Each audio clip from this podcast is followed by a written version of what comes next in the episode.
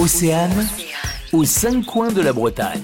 C'est une véritable opération de séduction que lance Finistère 360 en proposant cinq idées de balades à faire cet hiver à travers tout le département. Jean-Marc Puchois, vous êtes venu nous présenter quelques-uns de ces circuits. Alors on va commencer par euh, celui des lumières légendaires dans les monts d'Arrée. Donc il faut absolument passer dans, dans ces monts d'Arrée qui sont magiques et en passant par la forêt du Helgoat avec ses blocs rocheux. Hein. La, légende dit que c'est donc un dieu qui avait mis euh, chaos parce qu'il n'était pas très content. Et c'est vrai que lorsqu'on découvre ces rochers, on se demande comment ils sont arrivés là. Il y aura une halte notamment à, à mais aussi euh, le mont Saint-Michel de, de Braspar, hein, qui, comme vous le savez, a, a vécu la misère cet été avec les incendies.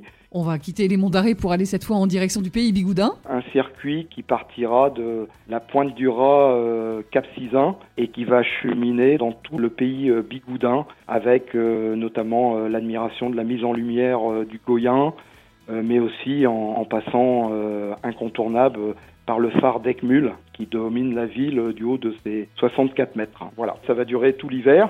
Comme vous le savez, notre Finistère, ben, on peut le découvrir hein, euh, en été, mais il faut aussi le découvrir en hiver et, et ça a une touche différente, ça a une beauté différente. Merci Jean-Marc Puchois. Finistère, la lumière de votre hiver, c'est une opération à découvrir sur le site toutcommenceenfinistère.com.